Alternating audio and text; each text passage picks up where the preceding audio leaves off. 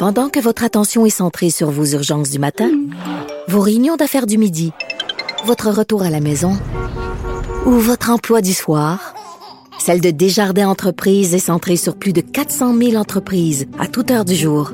Grâce à notre connaissance des secteurs d'activité et à notre accompagnement spécialisé, nous aidons les entrepreneurs à relever chaque défi pour qu'ils puissent rester centrés sur ce qui compte, le développement de leur entreprise. Et euh, ben merci, on remercie nos collègues de TVA Nouvelles euh, LCN et euh, on retrouve Vincent Dessureau pour des nouvelles. Vincent, avant qu'on passe à tes nouvelles, oui. je tiens à signaler le jeu de mots de notre collègue Pierre Jobin parce que il l'a dit puis là ça m'a pris 30 secondes pour dire mais qu'est-ce qu'il vient de dire? Et c'est la preuve que c'est un très bon jeu de mots parce qu'il est pas nécessairement évident au premier tour. En plus des professeurs, les élèves vont avoir deux maîtres à respecter le maître. OK, la comprenez-vous? Oui, le maître en et la maîtresse. plus des professeurs, ils vont avoir deux maîtres à respecter. Je trouve ça assez brillant. Donc, Mais penses-tu que c'était voulu? Penses-tu que c'était voulu? Ben oui. Ben j'espère. Oui, oui, non, non, mais moi je trouve ça génial, j'adore ça. OK. Tu sais, les maîtresses d'école, puis les maîtres, puis tout ça, Oui. deux maîtres à respecter. Alors peut-être que c'est plus une question de génération, parce que toi, je pense pas que ta génération, les petits On jeunes, je pense pas pas, qu'on maîtres. appelait ça des maîtres. Non. Donc ça doit être euh, de la génération de Pierre Jobin et moi. Peut-être. Les plus vieux. Peut-être. Là, ça fait trois mètres. Ça, Deux mètres à respecter, Oui. plus le, là, ça en devient plus, mêlant. les professeurs, oui, ça Oui. devient mêlant. Écoute, Mais bon, euh, Vox Pop, c'était cute euh, d'entendre Oui, les, les enfants, euh, certains très heureux, certains plus déçus de retourner à l'école, mais ce serait intéressant de les voir aller. Reste que c'est une, j'avais cette réflexion-là ce matin, c'est pas euh, nouveau là, mais de, c'est quand même une génération qui va être marquée par ça. Là, Veux, veux Totalement. pas. Nous, on a vécu euh, dans la croissance peu de grandes crises là, mais eux, veut, veut pas. un- J'ai hâte de voir comment ça va les avoir marqués une fois à l'âge adulte quand on va leur parler de ça, là, l'école, le confinement. Et mais en général, les enfants s'adaptent plutôt bien, euh, à- sont assez flexibles. Donc, ce serait intéressant de voir euh, comment ça va se passer dans les prochains mais, jours? mais ce qui était charmant dans le dans le Vox Pop, c'est de voir qu'il y avait autant d'enthousiasme chez ceux qui étaient contents que ceux qui étaient pas contents. Tu sais, le petit garçon qui dit moi j'étais mieux à la maison, il le dit avec autant d'énergie et de conviction que les, les petites filles qui Oui. étaient contentes de retourner à l'école. Les parents doivent être fiers, par contre. Ils disent, ah ben au moins, euh, ça veut dire qu'on a fait, euh, on a Une fait un bon job. confinement. ouais. Voilà, exactement.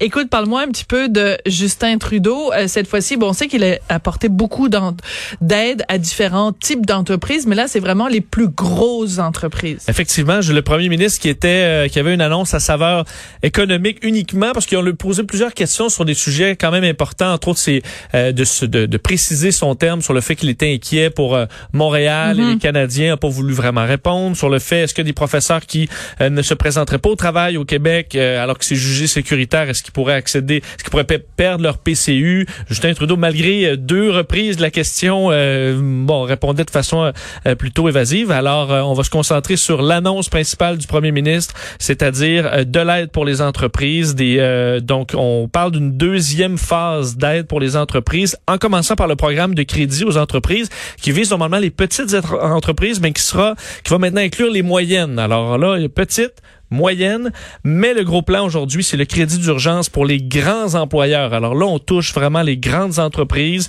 Alors un financement, un crédit qui sera accessible pour ces entreprises. Par contre, il y aura des euh, plusieurs règles à respecter Ah pour pouvoir accéder à ce aussi. financement. Euh, il a euh, Justin Trudeau a parlé de trois objectifs. Le premier, c'est vraiment d'éviter les faillites. Euh, le deuxième étant d'être équitable dans tous les secteurs et à la grandeur du Canada. Et le, deuxi- le troisième, le principal au dire de Justin Trudeau, protéger les emplois. Et ça viendra donc euh, avec ce que M. Justin, Monsieur Trudeau disait là. C'est pas un chèque en blanc, loin de là. C'est un financement de transition. Et dans les, les caractéristiques pour protéger les emplois, les règles à respecter euh, sont les suivantes. Je fais entendre Justin Trudeau. on va protéger les emplois des gens. C'est ça le plus important. Les entreprises qui recevront cette aide devront prendre et respecter certains engagements. Par exemple, maintenir les emplois et leurs investissements, respecter les conventions collectives et les obligations relatives au régime de retraite et prendre des engagements en matière de l'environnement. Plus précisément, il y aura des limites fermes pour les dividendes, les rachats d'actions et la rémunération des dirigeants. Euh, S'ajoute à ça, euh, lorsqu'on fera une demande, si on est une grande entreprise pour avoir ce, ce financement, cette, ce crédit, euh, on doit dévoiler la structure financière au complet de la compagnie. Bon, on se doute bien pourquoi? Oui, l'objectif étant d'éviter l'évasion fiscale, euh, éviter les parachutes dorés. Alors, vous l'avez entendu, la limite pour la rémunération des dirigeants, euh, limite, on, on- si, si l'entreprise avait des investissements à faire, euh, devra respecter ces investissements. On ne veut pas de restructuration Mhm. avec cet argent-là où on décide de supprimer 1000 emplois. Alors, lorsqu'on a l'argent, on garde le, on garde les emplois, on garde les plans de croissance, on, li- on limite les rémunérations des dirigeants. Alors, ça me semblait à première, à première vue euh, faire du sens. On verra. Peut-être que quelques grandes entreprises qui dev- devront passer à côté parce que ne veulent pas dévoiler leur pas, structure oui, voilà, ou euh, pas aux critères. ou ne correspondent pas effectivement. Alors, à suivre, mais c'est un nouveau programme pour aider les euh, entreprises qui, dans bien des cas, en ont extrêmement besoin. Absolument. Puis tu disais tout à l'heure que Justin, il avait- euh, Justin Trudeau avait évité les questions qui avaient attrait à sa, sa prise de position, ces inquiétudes là qu'il avait manifestées la semaine dernière par rapport à la situation excessivement problématique euh, à Montréal. Eh ben, juste pour vous signaler qu'un petit peu plus tard dans l'émission, j'ai une entrevue avec euh, Yves-François Blanchet qui, lui, prend pas ça, le prend pas à la légère du tout. Il considère que c'est de l'arrogance et de l'ingérence de la part d'Ottawa. Pas juste les déclarations de Justin Trudeau, mais celles aussi de Mark Miller et de Ouais, parce que Justin De Trudeau a quand même dit euh, dans sa réponse, il est, il est un député de la région de Montréal. là. donc Ben oui, il a quand même le droit d'avoir son avis sur euh, sur la situation à Montréal. Il a le droit d'être inquiet pour ses Voilà. euh, pour ses citoyens là. Oui, tout à fait. Et ça va être intéressant donc d'en parler avec euh, avec Yves François Blanchet un petit peu plus tard dans l'émission. Écoute, euh, bon, le retour au travail et à l'école, bon ça on en a parlé un petit peu avec les collègues de de. TVA, mais tu as peut-être euh, des Ben, compléments d'informations à ce sujet-là? Rappelez que c'est c'est le cas donc pour tout à l'extérieur de la, commu- de la de la communauté métropolitaine de Montréal, le retour à l'école, c'est assurément le sujet le plus surveillé euh, aujourd'hui. Là, comment ça va se passer? Vous avez vu quand même toutes les façons de faire qui changent dans les classes, dans les euh, dans les autobus également, lavage des mains constant. Alors il y aura un apprentissage et on l'avait dit du côté du gouvernement euh, provincial, on verra au point de presse à 13 heures, mais un rappel de dire faut être en mode solution, faut accepter qu'au début tout tout ne sera pas parfait. Mhm, Effectivement, ben oui. il y aura des choses à ajuster. Alors, on verra comment ça se passe. Il serait que- on serait curieux d'entendre ce que euh, M. Legault aura à dire à 13 heures sur ce- cette réouverture partielle aujourd'hui. Absolument. Euh, Alexandre Cusson qui se retire de la course à la direction du PLQ, ça veut dire qu'il reste juste Dominique Anglade. Donc, il va falloir changer les règles parce qu'une course avec un seul candidat, Ça s'appelle un couronnement. voilà, exactement. Puis je pense pas que c'est ça qu'on veut au PLQ. Mais il semble que ce, on se dirige vraiment vers ça là, parce que on, devait voter pour le prochain chef le 31 mai.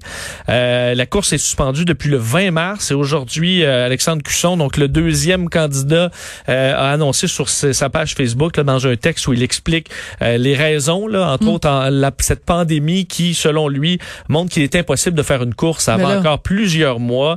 Euh, face à ce dilemme, j'ai dû faire un choix déchirant. Je vous annonce donc que je ne serai plus de la course à la direction du PLQ lorsque le parti relancera cette dernière. Le monde entier traverse une période trouble, une pandémie qui nous amène à remettre en question nos façons de faire et qui provoque, dans tous les domaines d'activité, son lot de défis et de difficultés. Assurément, la politique n'y échappe pas.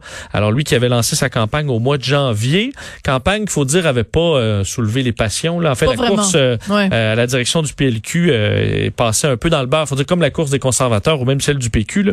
Mais euh, il y a caucus d'urgence ce Ouais, celle midi. du PQ avec Guy Nantel, ça a quand même mis un petit peu de, Oui. de piment Mais depuis- jalapeno, là, quand même. Mais depuis son lancement, Ah, ben non. on en parle beaucoup moins. Évidemment, la, la, la pandémie qui a pris toute la place. Donc, le, le il y, aura- caucus d'urgence ce midi. Est-ce qu'on va couronner carrément Madame Anglade? Quel sera le plan de match pour le, le PLQ? Évidemment, c'est ce qu'on souhaitait éviter. Un couronnement, ça évite une course. On parle moins du parti. Mais est-ce qu'on, est-ce que même s'il y a une course, on va en parler plus avant quelques mois? C'est dur à dire. On verra ce que, ce que le parti va décider plus tard aujourd'hui.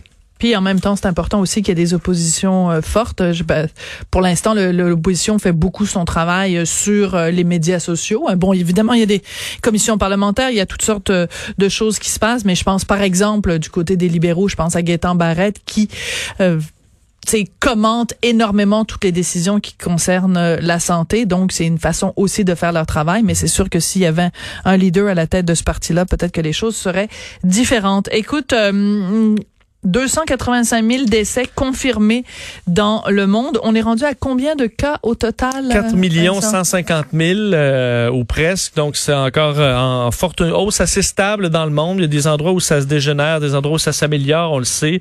Dire qu'en mode euh, déconfinement, plusieurs pays, bon, pour poursuivre ce chemin-là aujourd'hui, c'est le cas de la Chine où des étudiants aujourd'hui, puisque c'était la rentrée collégiale, portent des bracelets contre la fièvre. Des outils que qu'on n'a pas ici, mais bracelet donc qui alerte si on fait de la fièvre. Euh, question de pouvoir savoir si un étudiant euh, bon commence à devenir fiévreux. Alors le bracelet va le dire. Euh, on sait que la Chine n'a pas hésité à utiliser la technologie pour se protéger. Ce pour le meilleur et pour le pire. Exactement, pour le meilleur et pour le pire. vous dire qu'une partie de l'Espagne retrouvait ses terrasses aujourd'hui. Plusieurs étaient ravis de retrouver. Ne dis pas le mot terrasse en ma présence, Vincent, s'il te plaît. Parce que t'as hâte. Ben parce que j'ai hâte, parce que je me peux plus, parce que on le sait très bien qu'au Québec, euh, ça va prendre fait 15 degrés, on a le goût d'aller sur une terrasse. On fou. Effectivement, sachez qu'en Espagne, quand même, c'est porteur d'espoir, vu que l'Espagne a été quand même dans les pays les plus touchés. Absolument. Et que là, plusieurs disaient, écoute, un sandwich, une bière sur une terrasse, là, c'est euh, c'est ce que plusieurs rêvaient. La Russie, par contre, d'un côté plus négatif, enregistre plus presque 12 000 cas en 24 heures. C'est encore une fois un record. La, la Russie, dont la situation 12 000 cas en 24 heures? Oui. Mon Dieu, mais c'est énorme. Oui, c'est énorme. La Chine, la Russie qui a vraiment un bilan qui s'est empiré dans les derniers jours et les dernières semaines. Alors, un pays à surveiller, quoique le taux de mortalité est très bas pour des raisons qu'on euh, peine à préciser. Est-ce que c'est parce qu'on les calcule pas tous? Est-ce que c'est parce qu'on a fait tellement de tests plus euh, euh, généralisés de mhm. sorte qu'on a un taux de mortalité plus faible? On se pose des questions. Paris revenait également un peu à la normale aujourd'hui, quoique on n'avait pas ce sentiment-là. semble que les Parisiens alors qu'on déconfine, euh, se sentent encore très nerveux euh, et eux euh, peine à reprendre euh, confiance, disons, et euh, on peur d'une phase 2. Alors, c'est ce qu'on voyait, alors que dans le transport en commun parisien, très difficile de respecter le 2 mètres, alors que euh, le port du masque là-bas est, obligatoire et passible d'une peine, une pénalité de 135 euros, ce qui fait en sorte que je ne comprends toujours pas pourquoi ici à Montréal, la STM s'obstine à simplement dire, ah oh, ben, on le recommande, on va en distribuer, mais ce n'est pas obligatoire. Et cette fameuse phrase quand même de Philippe Schnob, on n'est toujours bien pas pour avoir une police du masque ben moi je m'excuse mais je continue à penser que euh, surtout au regard de toutes les études qui démontrent à quel point c'est un geste barrière important pourquoi s'en priver? Puis je comprends qu'il y a des questions juridiques aussi qu'on veut pas euh, se retrouver avec 25 000 poursuites et tout ça mais euh, je veux dire ben, ils sont capables de le faire en France pourquoi on serait pas capable de le faire ici rendre ça obligatoire avec une une amende? Ou même déjà de le recommander plus fortement à voilà. quand on le fait encore à demi-mot, je trouve. Et je m'excuse de revenir là-dessus, mais vendredi, quand euh, Dr Horacio Arruda est venu à Montréal, à Montréal-Nord, et qu'il était en présence de Valérie Plante, de Chantal Rouleau et de bon toutes sortes de, de, de gens importants, au début, il portait le masque et il y avait zéro deux mètres entre lui, Valérie Plante et les autres. À un moment donné, il a enlevé son masque sans se laver les mains, alors que c'est vraiment la règle élémentaire. Ils ont même fait une vidéo pour nous dire que c'est ça qu'il fallait faire. Il a remis le masque. Après ça, il portait le masque en dessous de son menton, alors que tout le monde à travers le monde nous dit c'est la pire chose à faire. Quand tu mets ton masque, tu touches plus.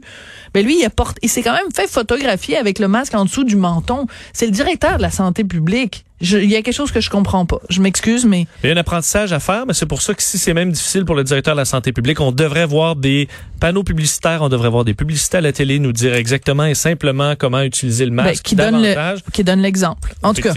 C'est, c'est mon On y arrivera sûrement, par contre, puisqu'on semble trouver que c'est efficace dans d'autres pays. Voilà. Ben merci beaucoup Vincent. Merci Sophie. À la prochaine, Vincent Dessureau qu'on va retrouver à plusieurs moments pendant euh, évidemment cette euh, cette euh, programmation spéciale de la pandémie. Alors, comme euh, je vous en avais parlé euh, un petit peu plus tôt, après la pause, on va parler avec le sénateur conservateur Pierre-Hugues Boisvenu, parce qu'il y a des agresseurs qui sont libérés. Pour les gens qui sont les victimes de ces gens-là, c'est vraiment pas une bonne nouvelle.